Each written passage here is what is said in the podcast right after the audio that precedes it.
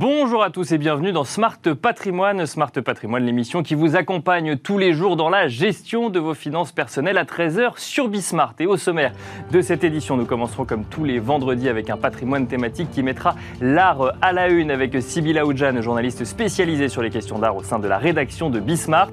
On enchaînera ensuite avec l'interview d'Arnaud Dubois, président et fondateur de Arnaud Dubois Associates, afin d'évoquer spécifiquement le sujet de l'investissement ou du placement euh, dans l'art et ses avantages pour les épargnants. Et nous changerons ensuite radicalement de sujet et aborderons le sujet de la société civile avec maître Antoine de Ravel d'Esclapon, docteur en droit et diplômé notaire. Bienvenue à vous tous qui nous rejoignez. Smart Patrimoine, c'est parti. Patrimoine thématique en partenariat avec l'Anacofi.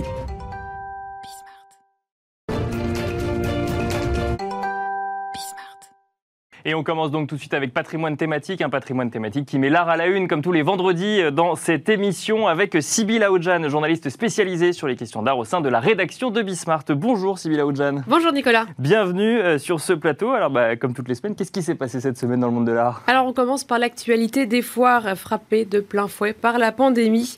La TEFAF à Maastricht a donc annulé son édition qui devait avoir lieu en mars 2022. Une décision difficile parce que la TEFAF c'est l'une des plus grandes foires du monde.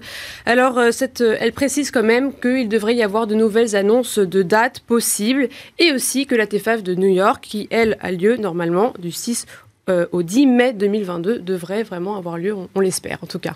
Et on ne sait pas si les exposants vont, eux, être remboursés des frais avancés civils Non, en fait, la TFAF a fait grincer des dents certains de ses exposants parce qu'elle euh, a précisé, c'était je crois le 4 décembre dernier, que selon leur politique, elle conservera les frais d'inscription des exposants déjà avancés, qui étaient tout de même de 7500 euros pour dépenses et autres obligations contractuelles.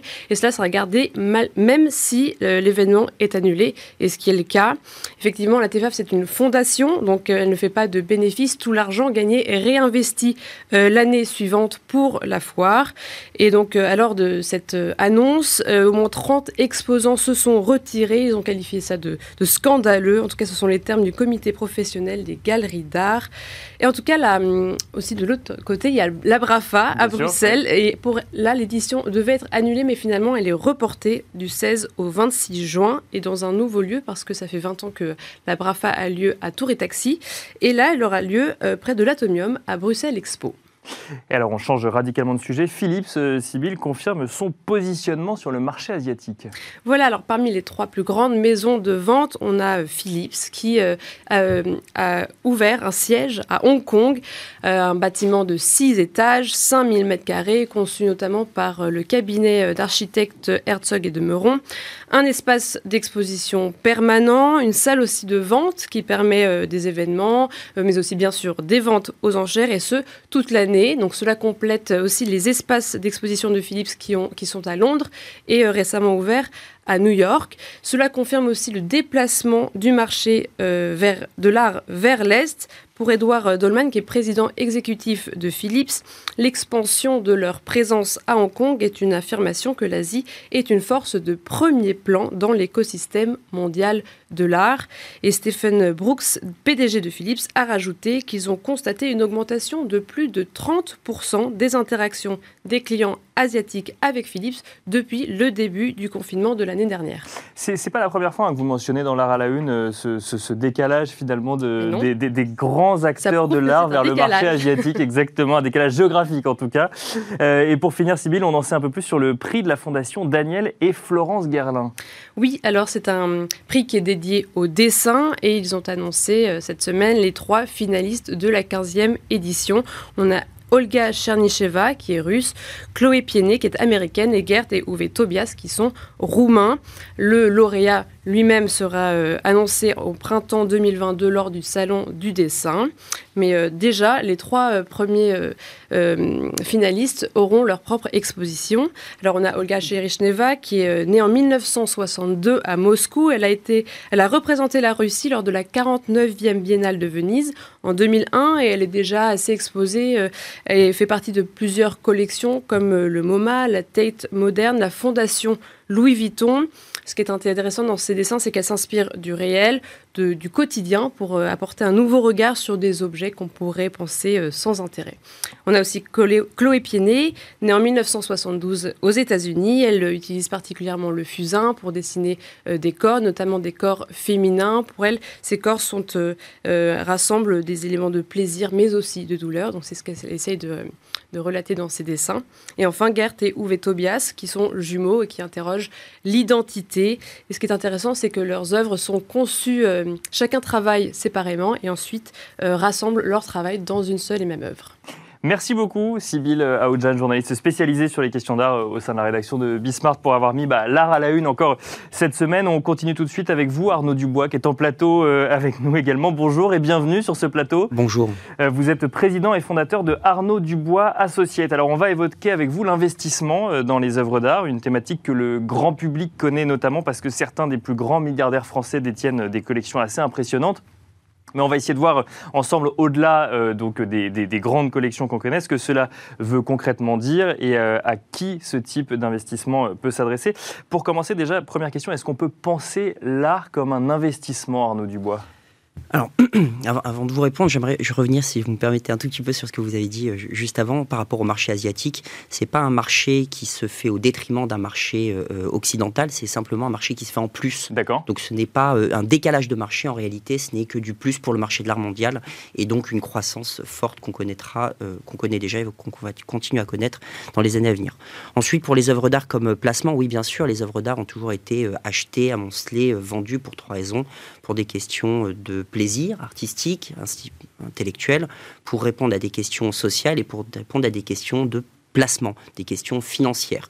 Euh, pour cela, vous avez, euh, j'allais dire, deux stratégies. Soit vous euh, misez sur le bon artiste et vous espérez que le marché monte. Bien sûr. Spéculez sur les marchés à venir, ce qu'on fait tout sur plein de marchés, immobilier, financier. Soit vous battez le marché à l'achat. C'est-à-dire que vous essayez d'acheter moins cher que le prix du marché actuel. C'est notre travail. C'est votre travail et donc du coup, on peut effectivement penser l'art comme un placement ou un investissement. Plus comme un placement d'ailleurs, ce que vous nous dites. Tout simplement comme un placement parce qu'il n'y a pas de revenus qui sont associés régulièrement comme on peut avoir sur de l'immobilier locatif, sur de l'immobilier de rapport.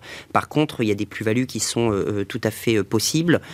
encore une fois, si vous avez bien acheté, vous avez déjà bien vendu et vous avez la fiscalité qui est extrêmement attrayante dans ce marché. Est-ce que vous pouvez nous dire qui sont vos clients à partir de quel montant on commence à acheter euh, Ce sont des personnes jeunes, des personnes qui s'intéressent à l'art particulièrement Ou pas du tout? Alors, pas nécessairement des gens qui sont intéressés par les œuvres d'art initialement. Par contre, on va créer de nouveaux marchés et expliquer aux gens que les œuvres d'art ne sont pas nécessaires mais fondamentales dans leur vie, euh, qui peuvent s'en servir comme un outil d'investissement, très clairement. Euh, on a affaire à des gens qui ont entre 20 et 65 ans. Peut avoir des gens qui sont relativement jeunes. C'est très large. Euh, oui, c'est très large. C'est très large. On ne préjuge pas du tout de la de la de l'origine sociale de nos clients ni de l'origine financière. Euh, pour une raison qui est très simple, c'est que 78% des œuvres sur ce marché s'échangent à moins de 1000 dollars. D'accord sur un marché qui pèse 70 milliards de dollars. Donc vous vous rendez compte qu'on évolue dans mhm. un, je veux dire, dans un enfer d'objets, comme euh, disait Raymond Maurice Reims, pardon, qui était un, qui était un, commissaire-priseur, qui a écrit un ouvrage là-dessus. Et donc vous avez 95%, 93% des œuvres pardon, qui s'échangent à moins de 50 000 dollars. Si je comprends bien, c'est un marché qui est très démocratique en réalité. Mais vous avez surtout, ça veut dire que c'est un marché où en fait on n'est pas forcément passionné par l'art au départ, ou alors on n'a pas des revenus suffisamment élevés pour avoir besoin de défiscaliser. En fait, on y va pour d'autres raisons encore?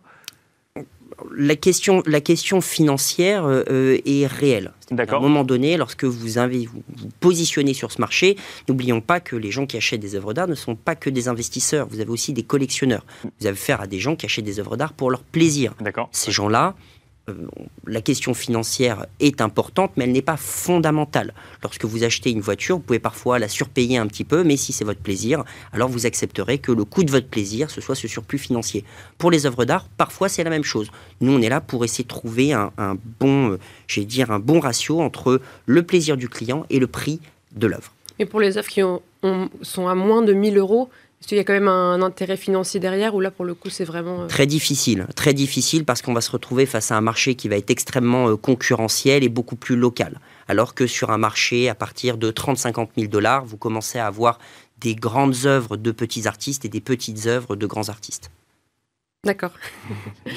et donc, pour répondre à la question d'un investisseur, pardon, qui va s'intéresser essentiellement à des, considérations, euh, j'allais dire, de sécurité du placement, de liquidité et de potentiel de rendement, bah, évidemment, si vous avez une œuvre représentative de Warhol qui, lui, évolue sur un marché international, bah, ça sera beaucoup plus facile si vous voulez, que d'avoir une petite œuvre d'un artiste beaucoup plus local à un prix qui sera beaucoup plus faible. Donc là, par exemple, en fait, ça veut dire qu'il faut penser, euh, si je comprends bien, à la revente avant même l'achat. C'est ce que c'est ce que vous êtes en train de dire. Ou en fait, moi, ce que j'aimerais juste comprendre, c'est euh, vous adresser à des gens qui ne sont pas forcément des, enfin, il y a peut-être des collectionneurs, mais vous adressez aussi à des néophytes du, marché de l'art. Est-ce que eux viennent avec un objectif de spéculation, avec un objectif de euh, défiscaliser une partie de leur patrimoine, ou juste un objectif de diversification en fait de leur placement Mon premier travail, il est d'écouter mon client, écouter mon client et comprendre, et comprendre son objectif. Évidemment, on n'achètera pas des œuvres d'art de la même façon si c'est pour collectionner ou si c'est pour investir. La nouvelle, c'est qu'on peut conjuguer les deux avec un placement passion. Notre clientèle, précisément, vient nous voir parfois pour des questions financières, parfois pour des questions euh, de collection. D'accord. On les guide en fonction de leurs objectifs. C'est difficile d'investir à partir de 1000 dollars, mais c'est beaucoup, c'est, c'est tout à fait possible d'investir dès 15-20 000 euros. Les ne seront pas les mêmes. Quoi. Même pas qu'une question de marge, et les coûts afférents à la détention de l'œuvre vont être euh, trop conséquents et vont venir grignoter une plus-value. Est-ce que vous avez à peu près une idée de, des moyennes de combien de temps il faudrait garder une œuvre d'art euh, chez soi pour qu'elle prenne de la valeur et de combien serait la plus-value? En fonction de ça Oui, bien sûr, puisqu'on a créé notre société il y a une dizaine d'années. Donc nous, on a un track record et puis il y a euh, des rapports conséquents qui sont livrés tous les ans par Basel en partenariat avec UBS qui nous donnent ces chiffres-là. Mhm. La durée de détention moyenne d'une œuvre chez un professionnel du marché de l'art, elle va être, j'allais dire, d'un peu moins de deux ans. C'est-à-dire que 85% des œuvres qui intègrent le stock d'une galerie sont vendues dans les deux années. Une œuvre sur deux qui intègre le stock d'une galerie est vendue dès la première année. Donc en réalité, si vous voulez, c'est comme dans tous les marchés, un TRI pertinent, il faut qu'il y ait une durée de détention qui soit relativement courte. Ne croyez pas que parce que vous gardez longtemps votre œuvre d'art, votre rentabilité sera plus importante. Et ça même quand on est collectionneur ou, euh, ou acheteur privé d'une œuvre d'art? oui, également, euh, ça dépend encore une fois de l'objectif, mais il a été tout à fait euh, possible d'envisager l'augmentation du marché de soulage au début des années 2000 euh, et au milieu des années 2000, lorsque le marché de soulage, qui, se, est un artiste abstrait des années 50, on voyait sa cote sur les tableaux des années 50 faire plus de 1000%, on voyait le tableau des années 80 plus faire plus de 100%, on pouvait considérer qu'il y avait un décalage de marché. Ce qui valait 3 millions pour l'un valait 100 000 euros pour l'autre. Il était pertinent d'acheter des œuvres à 100 000 euros qui aujourd'hui valent quasiment un million d'euros. Et ça, ça porte plus sur les œuvres après 45, du coup, après guerre? Alors, évidemment que euh, euh, les œuvres réalisées après 1945 suscitent davantage d'intérêt chez nous parce qu'elles nous parlent davantage. On est plus proche de ces œuvres que du marché euh, d'un marché de l'art ancien qui nous, qui nous, qui nous, pour lequel on aura un petit peu moins de proximité. Une œuvre sur deux sur ce marché est réalisée après 1945. 90% des œuvres échangées sur ce marché sont des œuvres réalisées après 1900. Donc globalement, le marché de l'art, c'est un marché du XXe siècle. Alors, il serait intéressant de faire un petit point fiscalité. Juste avant, vous nous avez parlé des coûts afférents à la détention de l'œuvre. Ça veut dire que ça coûte de l'argent une fois qu'on a acheté une œuvre de la conserver? Ça coûte pas d'argent de conserver une œuvre d'art, mais au moment où vous l'avez achetée, vous avez certains frais. C'est-à-dire que vous voulez valoriser votre pièce, elle vous fait plaisir, vous voulez éventuellement changer un cadre. Bah, évidemment, un cadre qui va coûter 500 euros, si vous avez un tableau à 1000 euros, c'est gênant. si vous avez un tableau à 100 000 euros, ça sera aussi un cadre à 500 euros. Mais pour le coup, le pourcentage euh, vis-à-vis de la valeur de, de l'œuvre sera pas la même. Et donc votre rentabilité sera, sera différente. Euh, Fiscalement, c'est intéressant d'acheter une œuvre d'art dans tous les cas où, euh, où il y a des, ça dépend du revenu ou de l'œuvre d'art en question? La fiscalité de ce marché est extrêmement protectrice, extrêmement attrayante pour l'investisseur, puisque c'est une déclaration fiscale, fiscale qu'il aura à faire au moment de la vente de son objet. C'est une déclaration de cession. Le client particulier aura le choix entre soit payer de s'acquitter de la taxe forfaitaire à 6,5% du prix total de l'œuvre. Je donne un exemple. Vous avez acheté 100, vous vendez 300, vous allez payer un petit peu moins de 20 000 pour pouvoir régler l'intégralité de votre fiscalité. Ou bien vous avez une fiscalité sur les valeurs mobilières, qui est une fiscalité sur la plus-value, qui est de 36,2%.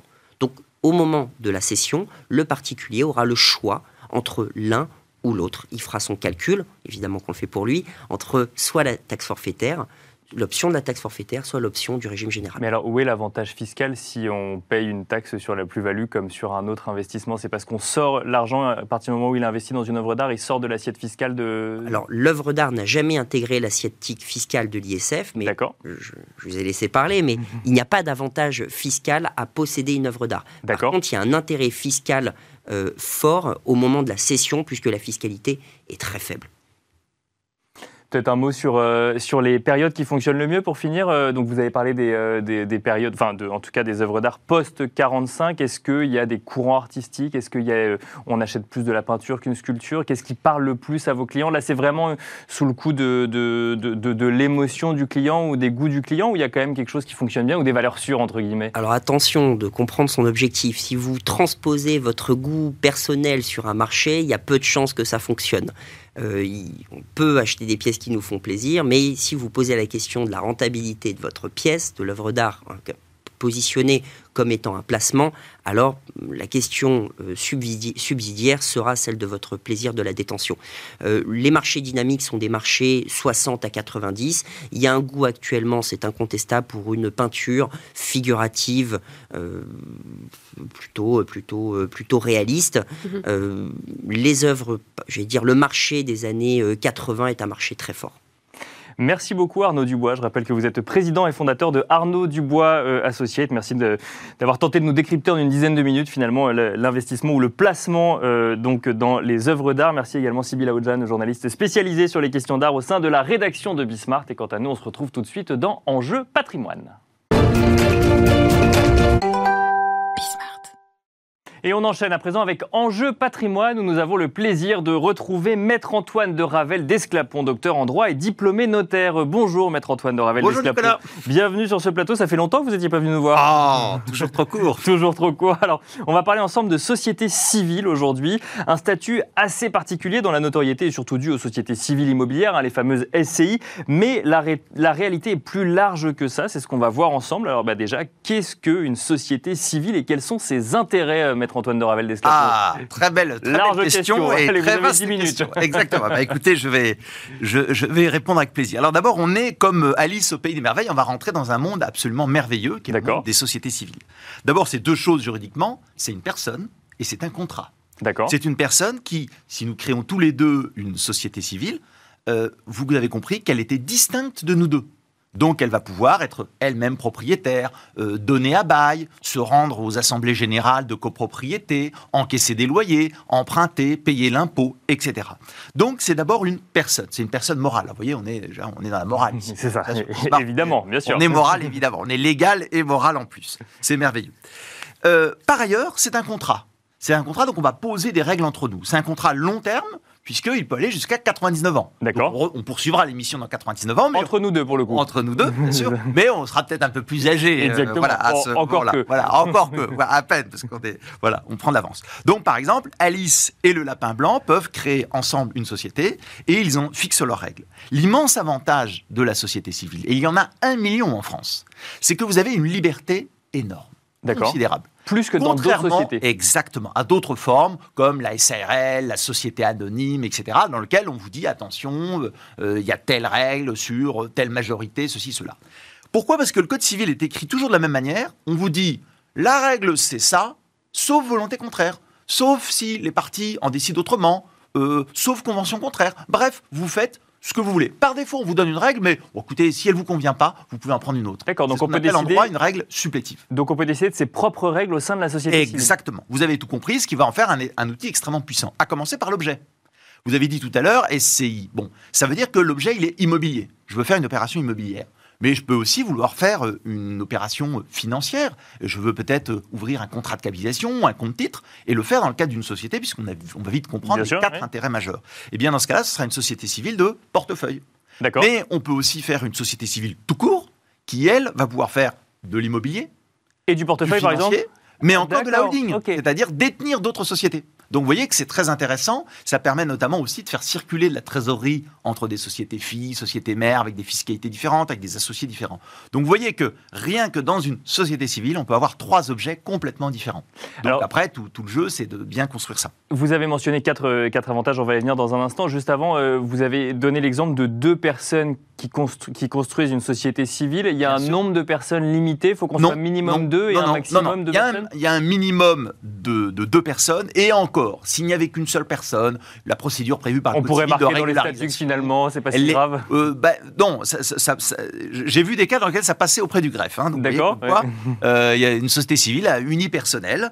Euh, ça ne devrait pas en théorie et puis en pratique enfin, il faudrait qu'une personne euh, intéressée saisisse le juge pour dire ah maintenant je suis pas contente, il n'y a qu'une seule personne, il devrait y en avoir deux, etc. Souvent vous avez aussi des associés un peu fantômes, hein, ne, nous l'aurons pas. Donc vous avez, euh, vous allez créer une société, vous êtes à 99% et votre gentille maman, elle a euh, une petite part. Voilà, ça, ça, ça, peut se présenter souvent comme ça. Bon alors et donc ces, fameux quatre alors, avantages dont vous nous Suivons le lapin blanc évidemment. Mmh. premier donc on reste dans Alice au pays des merveilles. Exactement. Ou dans Matrix, ce, ce, dans ce pays merveilleux, exactement. Le premier intérêt, c'est la détention. En effet, dès que deux personnes veulent détenir un bien, il n'y a que deux régimes envisageables, soit l'indivision, mhm. chacun des codes parts, euh, et vous savez comme moi qu'une famille qui s'entend, c'est une famille qui n'a pas connu l'indivision. Dès qu'il y a une indivision, tout vole en éclat. Voilà, bon, vous le verrez à l'occasion euh, des repas, de fêtes. Exactement. Voilà. Je note pour les fêtes de fin d'année. Exactement. Et puis d'autre part, vous avez euh, la, la communauté. Des personnes qui sont mariées en communauté, elles ont leur propre régime, qui n'est pas l'indivision, qui est un régime commun. Mais là encore, ce sont des règles souvent très rigides, avec des règles assez contrariantes de, fonctionnement, etc. Et notamment l'indivision, euh, nul ne se sent vraiment concerné, tout le monde ne se sent euh, responsable un peu, mais pas trop non plus, et donc ça peut aboutir à des, crispations, des tensions, des difficultés très importantes. Par exemple, vous avez une indivision avec 15 personnes, il y en a une qui veut pas vendre, elle bloque tout le monde. Mhm. Ou à l'inverse, vous avez toujours cette indivision à 15 personnes, il y en a une qui veut vendre, elle peut provoquer la vente judiciaire alors que les autres disent non, on ne peut pas. Donc vous voyez que c'est pas toujours adapté, alors qu'en société, vous avez compris qu'on définissait ses propres règles, on va mettre des règles de majorité, en disant, ben voilà, j'ai une majorité euh, de, des deux tiers ou des trois quarts. Ce qui fait que les contestataires, ben, ils seront minoritaires et devront s'incliner devant la majorité. Petite suggestion, père de famille que vous pouvez être, que vous êtes peut-être déjà, il y a un nombre d'enfants impairs, comme ça, ça permettra euh, effectivement de faire pencher la balance dans un sens ou dans l'autre. Donc ça, c'est le premier intérêt euh, majeur. Le deuxième intérêt, c'est un mode de gestion. C'est un mode de gestion avec de la gérance, avec une gouvernance. Le chapelier dit à Alice Suis-je devenu fou Mais je vais te dire un secret, la plupart des gens bien le sont. Donc vous voyez, ça peut nous rassurer. La folie peut nous guetter. Que se passe-t-il si, par exemple, votre grand-mère euh, commence à perdre plus en plus la tête et elle dit voilà, euh, euh, moi j'ai confiance en toi, c'est toi qui pourrais bien gérer le patrimoine familial. Eh bien, elle peut vous confier la gérance de, la, société. D'accord. Tout simplement. Ce qui veut dire que c'est vous qui allez aux assemblées générales, c'est vous qui renouvelez un bail, alors que votre grand-mère, peut-être qu'elle n'est même plus du tout en mesure de décider, et pour autant, elle n'a pas été dépouillée d'un centime. Elle reste actionnaire de la société. Exactement. Associée très exactement. Associée, d'accord. Voilà, actionnaire c'est pour les, actions et euh, associé pour les parts sociales. Et donc vous avez tout à fait raison, ça peut dans beaucoup de situations, permettre à une personne de gérer et d'avoir les pleins pouvoirs. Et on comprend vite l'intérêt, notamment pour des personnes mariées, et là on glisse sur le troisième intérêt, c'est en matière de transmission. Vous mhm. allez avoir des pouvoirs très importants, puisque vous êtes le gérant. Alors on va prendre un exemple pour ce troisième intérêt qui me semble très important, qui est celui de la transmission. Euh, vous imaginez euh, des parents qui ont un bien, euh, la résidence principale, et qui se disent, bah voilà, on va être bien protégé en cas de décès, mais pour autant, on veut commencer aussi à transmettre, etc. Si ce qui se passe par défaut, c'est qu'en cas de décès, la succession va s'ouvrir et il va donc porter sur la moitié de l'appartement. Les enfants vont donc rentrer par la porte de l'appartement pour la moitié. Le conjoint là, on parle du décès d'un des deux conjoints. Exactement. Le conjoint survivant, en général, a un usufruit. Il va y avoir son usufruit. Les enfants sont donc nus propriétaires de la moitié. Ce qui veut dire que votre conjoint survivant ne peut pas vendre sans l'accord des enfants. Bien sûr. Et quand bien même les enfants donnent leur accord, ils peuvent dire Ah, mais maman, nous, on voudrait récupérer l'argent, on a d'autres projets de vie. Donc la maman peut se retrouver avec, certes, sa moitié, mais seulement une petite fraction de l'autre partie. Et elle a besoin de se reloger, mhm. de payer les frais d'acquisition, commission d'agence, etc. Donc vous voyez qu'elle est prisonnière. Si à l'inverse, le bien est encapsulé dans une société civile, elle sera la gérante et elle pourra décider de vendre la résidence principale au nom de la société et d'en la société au nom de la société. D'accord, puisque c'est la société qui encaissera le fruit de la vente et qui pourra racheter, en fait, un, autre bien, dont elle sera l'unique décisionnaire. Et les enfants resteront euh, du coup euh, nus propriétaires, au sein de la société civile. Pour vous, avez, vous avez tout compris, vous devriez être animateur sur Bismarck. Hein. et donc, vous avez tout compris puisque vous avez compris qu'on ne laisse personne sur le plan financier et même on va l'aborder un peu, il y a quelques avantages fiscaux, mais on ne laisse personne sur un plan financier, mais politiquement, on a la reine rouge qui peut couper la tête de tout le monde, qui a tous les pouvoirs en tant que gérante. Et comme dans les statuts, vous avez compris qu'on pouvait organiser comme Bien sûr, faire en sorte aussi qu'elle ait tous les pouvoirs en tant qu'usufruitière dans les assemblées générales, ordinaires, extraordinaires. Et, ce, même si euh, dans, ça n'a pas été prévu dès le départ dans les statuts, au moment où ils ont été rédigés? Là, alors effectivement, il y avait un quatrième avantage hein, qu'il fallait mentionner, mais j'ai des questions qui arrivent tout le temps. On va y venir, on va y venir, mais vous avez tout à fait raison. Euh, en effet, euh, si euh, elle détient un pouvoir très important, c'est soit que ça a été contenu dès le départ, soit que ça a été accepté après d'un accord. Donc c'est là que très souvent on rencontre des parents qui disent oh on va faire des économies, on va récupérer des statuts trouvés sur Internet. Et dans les statuts trouvés sur Internet, on renvoie au Code civil. On ne se complique pas la vie. Le Code civil, c'est bien. Ah, c'est très bien. Alors, on dit par exemple qu'en cas de démembrement, tous les pouvoirs reviennent au nu propriétaire. Donc, vous voyez la catastrophe pour les parents. au premier décès, ils sont dépouillés de tout pouvoir dans la société, qu'ils avaient constitué précisément en vue d'avoir de plus grands pouvoirs. Donc, vous avez parfaitement compris qu'il faut que ça soit très bien rédigé au départ pour qu'on ait cette organisation de manière à ce que vraiment les parents dans notre cas, euh, garde le contrôle, le pouvoir par la gérance, par les assemblées générales, par le droit de vote. Alors, il nous reste quelques minutes, on va avancer sur le quatrième avantage dans ce monde merveilleux de la société civile. Exactement. Le quatrième avantage, c'est, vous l'imaginez, euh, l'avantage fiscal. Alors là encore, on a la petite pilule blanche, la petite pilule rouge et la petite pilule bleue hein, qu'on a dans, dans, le monde merveilleux d'Alice au Pays des Merveilles. En effet, la société, par défaut, n'est pas soumise à l'impôt on dit à tort qu'elle est à l'IR. Non, elle n'est pas soumise à l'impôt. Mais quand elle encaisse 1000 euros de loyer, c'est réparti entre les associés qui, le plus souvent, sont soumis à l'impôt sur le revenu. Donc, ils vont devoir le déclarer. Donc, votre société civile crée 1000 euros de richesse, eh bien, il y a 1000 euros qui sont répartis entre les associés. S'ils sont à l'impôt sur le revenu, ils paient l'impôt sur le revenu. Mais vous avez un choix. La pilule rouge, c'est d'opter pour l'impôt sur les sociétés. C'est une option qui concerne tout le patrimoine de la société. D'accord. On prend en général une fois pour toutes, et à partir de laquelle vous allez avoir un autre environnement fiscal. Beaucoup plus de déductions. Les frais sont très facilement déductibles à l'impôt sur les sociétés. L'amortissement. Vous allez pouvoir euh, déduire de la valeur du bien sur de longues périodes sans que ça ait d'impact trésorerie. Et puis un taux très faible au 1er janvier 2022, euh, le taux est de 25%. Vous voyez que c'est très intéressant, avec même un micro-taux avant de 15%. Donc, pour des personnes lourdement imposées à l'impôt sur le revenu, c'est très avantageux. Donc, un avantage fiscal considérable. Et là encore, après, des stratégies astucieuses vont consister à utiliser euh, les avantages de l'impôt sur le revenu, l'impôt société avec un montage. Alors, il nous reste une minute, si je comprends bien, il n'y a que des avantages à la société civile ou faut quand même, il y a quand même quelques précautions à prendre dans la gestion ou dans la constitution vous avez, Vous avez raison, les statuts doivent être très bien rédigés, ça doit vraiment être fait sur mesure. Par exemple, on ne peut pas faire de location en meublé à peine de basculer un impôt sur les sociétés, pas avoir les, avantages. Euh, la répartition des pouvoirs, vous l'avez compris, les problèmes, il ne faut pas qu'il y ait des indivisions sur les parts sociales, les comptes courants, qui sont par les particuliers souvent très mal gérés. On crée une société à 1000 euros, euh, c'est euh, vos parents qui vont rembourser, rembourser tous les prêts de leur poche, et puis après on dit oh, ben, la société vaut 1000 euros. Bah non, il s'est créé un compte courant qui sera lourdement taxé au moment de la succession. Donc c'est du réglage pour passer de l'autre côté du miroir. Du réglage, et donc il vaut mieux se faire accompagner dans ces cas-là, si j'ai bien compris. Exactement, par les si possible. Merci beaucoup, euh, Maître Antoine de Ravel d'Esclapon, de nous avoir présenté cette société civile avec un certain nombre de références, non pas à Matrix, hein, on aurait pu le croire, pilule bleue, pilule rouge, mais à Alice au pays des merveilles. Euh, je rappelle que vous êtes docteur en droit et diplômé notaire. Merci à vous également de nous avoir suivis et on espère que c'est un petit peu plus clair pour vous toutes ces notions de société euh, civile. Et je vous donne rendez-vous lundi prochain pour un nouveau numéro de Smart Patrimoine à 13h sur Bismart.